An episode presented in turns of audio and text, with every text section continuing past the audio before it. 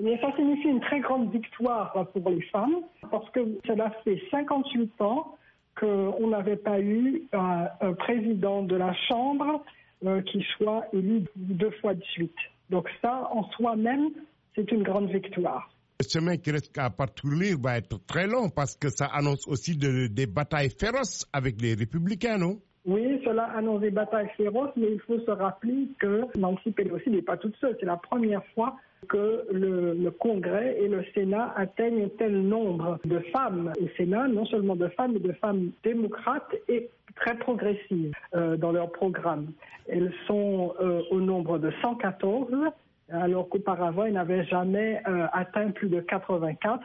Et leur programme, c'est un programme qui est centré sur la justice sociale. Justement, la présence des femmes, vous pensez que ça va influer sur ce nouveau congrès? Absolument, cela va influer sur le nouveau congrès. C'est la première fois que le congrès est vraiment euh, à l'image des États-Unis, c'est-à-dire euh, un congrès où toutes les minorités euh, sont représentées. Ainsi, c'est la première fois qu'il y a que deux femmes d'origine amérindienne euh, sont élus dans le Minnesota.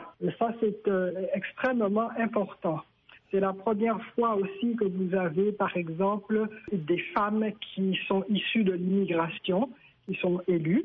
Michigan, vous avez Rachida Tlaib qui est née pardon, à Détroit, mais elle est de parents palestiniens. Dans le Minnesota, vous avez Ilan Omar qui est arrivée aux États-Unis à l'âge de 14 ans et elle venait de la Somalie, de musulmane, euh, en la personne de ces deux personnes que je viens de citer. Euh, maintenant, le premier blocage, c'est le mur et le shutdown que nous vivons. Est-ce que vous pensez que ça va changer de sitôt? Oui, je pense que là encore, il y aura la pression non seulement du Congrès, mais la pression aussi du public en général, qui est toujours prêt à descendre dans, les rues pour euh, justement qu'il y ait ce changement euh, de mentalité.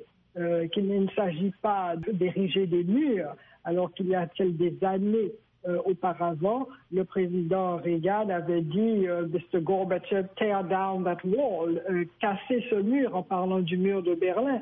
Donc, alors qu'auparavant on essayait de casser les murs, maintenant on essaie d'ériger des murs.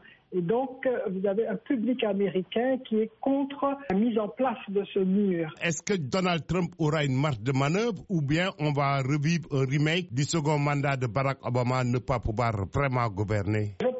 Sera beaucoup plus difficile pour le président Trump de mettre en place le programme qu'il avait promis, c'est-à-dire un mur payé par les Mexicains.